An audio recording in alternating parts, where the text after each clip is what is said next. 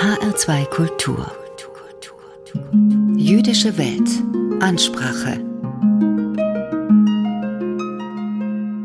Ob Sie es glauben oder nicht, eigentlich ist das Judentum die ideale Religion. Eigentlich. Es ist in sich logisch und nachvollziehbar, mit ewig währenden Idealen und wandelbarer Praxis, mit einem Bein im Damals und dem anderen im Heute, ohne dabei das Gleichgewicht zu verlieren. Das klingt eindrucksvoll, oder? Es klingt nach der eierlegenden Wollmilchsau der Religionen. Wenn, ja wenn da nur die Juden nicht wären. Denn die machen dem ausgeklügelten Plan des Ewigen ein ums andere Mal einen gewaltigen Strich durch die Rechnung. Sicher, es war Gott selbst, der sich ausgerechnet diese widerspenstige Truppe auserwählt hat. Und wahrscheinlich hat er diese Entscheidung auch mehr als nur einmal bereut. Aber wie dem auch sei. Es gibt jedenfalls ein eindrückliches Beispiel, an dem sich wunderbar zeigen lässt, wie wenig eine gute Idee wert ist, wenn sie in die falschen Hände gerät. Worum es geht? Um den zweiten Feiertag, den Yom Tov Sheni. Doch was genau ist der zweite Feiertag? Und was ist daran so besonders? Der zweite Feiertag ist eine Institution, die ein Jude kennt, der außerhalb Israels lebt und schon einmal ein jüdisch-biblisches Fest gefeiert hat. Dann ist ihm nämlich aufgefallen, oder auch nicht, dass die meisten Feste in der Diaspora länger gefeiert werden als in Israel selbst. Und dass sie länger gefeiert werden, als es in der Tora vorgeschrieben ist.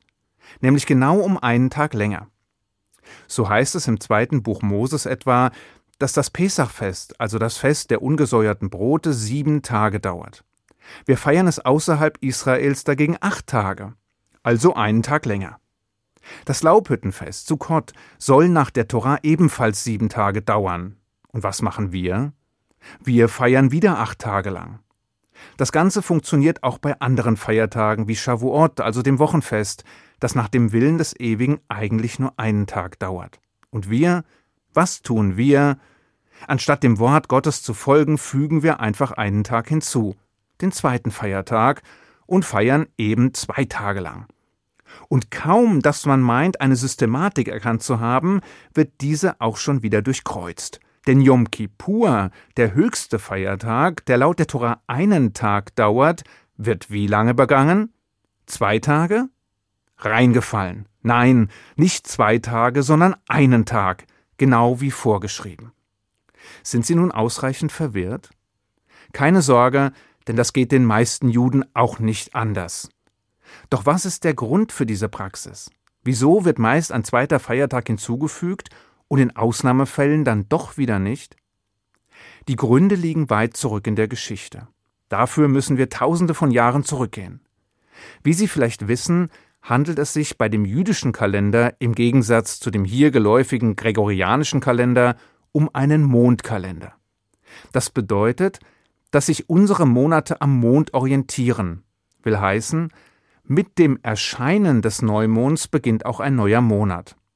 Die Grundlage dafür findet sich im zweiten Buch Moses, wo es heißt, dieser Monat soll euch der Anfang der Monate sein.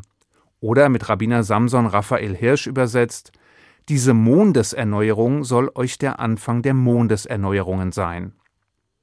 Es war das erste Gebot, das die Israeliten nach der Befreiung aus der ägyptischen Sklaverei erhielten ein Gebot, durch das die Herrschaft über die Zeit in ihre Hände gelegt wurde.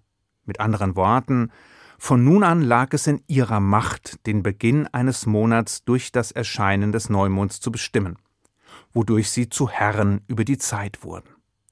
Das klingt zwar eindrucksvoll, doch es brauchte dennoch eine Regelung, wie der Neumond und damit der Monatsanfang für alle verbindlich festgelegt werden konnte. Gelöst wurde dies dadurch, dass zwei zuverlässige Zeugen vor dem Hohen Gericht in Jerusalem bezeugen mussten, den Neumond erspäht zu haben. Wenn dabei alles mit rechten Dingen zuging, wurde der neue Monat offiziell ausgerufen. Diese Nachricht mag in Jerusalem selbst schnell die Runde gemacht haben. Doch wie sollten diejenigen davon erfahren, die weit entfernt lebten? Außerhalb Jerusalems oder gar außerhalb Israels? Die womöglich in anderen Ländern lebten? Diese wurden zunächst mit einem ausgeklügelten System von Leuchtfeuern informiert. Als durch feindlich gesinnte Gruppen allerdings zunehmend Störfeuer gezündet wurden, brauchte es eine zuverlässigere Lösung. Also stieg man auf Botschafter um. Diese reisten meist zu Pferd in weit entfernte Gemeinden, um den Monatsanfang zu verkünden. Da dieses System aber auch anfällig war und nicht immer gewährleistet werden konnte, dass die Botschafter ihre Botschaft rechtzeitig überbrachten, mussten sich die Juden außerhalb Israels etwas anderes einfallen lassen. Denn von dem korrekten Beginn des Monats hing einiges ab, etwa die Frage, wann die in der hebräischen Bibel vorgegebenen Feiertage gefeiert werden sollten. Sprich, wenn es heißt, dass Pesach, Sukkot oder Yom Kippur an einem bestimmten Datum gefeiert werden sollen, dann muss man auch wissen, wann dieses Datum eintritt. Wenn man aber nicht weiß, wann ein Monat genau beginnt, kann man auch nicht genau wissen, an welchem Tag der Feiertag begangen werden soll. Zugegeben, das Problem führte nicht zu völliger Konfusion. Und ein Frühlingsfest wurde dadurch nicht im Herbst gefeiert oder umgekehrt. So gravierend waren die Unsicherheiten beileibe nicht. Denn auch die weit entfernten Gemeinden konnten sich ja grob am Neumond orientieren. Und auch sie wussten, dass ein Mondmonat entweder 29 oder 30 Tage dauerte.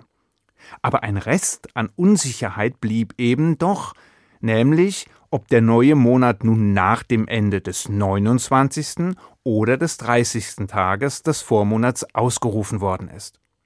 Und wer wollte die Feiertage schon am falschen Tag feiern? Wer wollte das Neujahrsfest um einen Tag verpassen oder das Pesachfest einen Tag zu früh beginnen? Die Lösung war so einfach wie einleuchtend. Man beseitigte die Unsicherheit, indem man einfach zwei Tage feierte. So konnte man sicher gehen, dass zumindest einer der beiden Tage ins Schwarze traf. Heute würde man sagen, doppelt gemoppelt hält besser. Oder sicher ist sicher. Jedenfalls wurde außerhalb Israels dadurch eine Praxis etabliert, die sich bis heute erhalten hat. In Israel gab es das Problem ja nicht, da man meist rechtzeitig über den Monatsanfang informiert wurde. Außerhalb Israels sah es dagegen anders aus, womit der sogenannte Yom Tov Sheni, der zweite Feiertag, etabliert wurde, der die biblischen Feste um einen Tag länger machte als in der Torah vorgesehen. Doch halt! Kenner der Materie werden einwenden, dass der höchste Feiertag, Yom Kippur, genau so lange begangen wird wie vorgeschrieben, nämlich einen Tag. Weshalb gibt es hier keinen zweiten Feiertag, keinen zweiten Versöhnungstag? Weil es die Ausnahme ist, welche die Regel bestätigt. Und weil hier ein anderer Wert im Vordergrund steht, der die Ausnahme rechtfertigt. Am Yom Kippur wird streng gefastet. Es wird weder gegessen noch getrunken. Das mag einen Tag lang vertretbar sein. Doch zwei Tage am Stück ohne Essen und Trinken können die Gesundheit beeinträchtigen besonders in Gegenden mit hohen Temperaturen.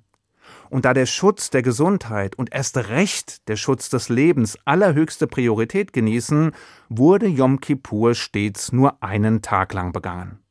Alle anderen biblischen Feiertage hingegen wurden und werden um den zweiten Feiertag ergänzt.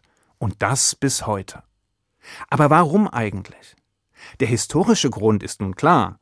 Aber weshalb überlebte diese Praxis bis heute? Schließlich haben wir doch längst einen Kalender, der alle Unsicherheiten beseitigt. Außerdem widerspricht der zweite Feiertag doch der eindeutigen Vorgabe in der Schrift. Schadet er in der Gesamtschau damit nicht mehr, als er nützt? All diese Fragen werden wir in der nächsten Sendung beantworten. Versprochen. Bis dahin wünsche ich Ihnen einen guten Schabbat. Shabbat Shalom.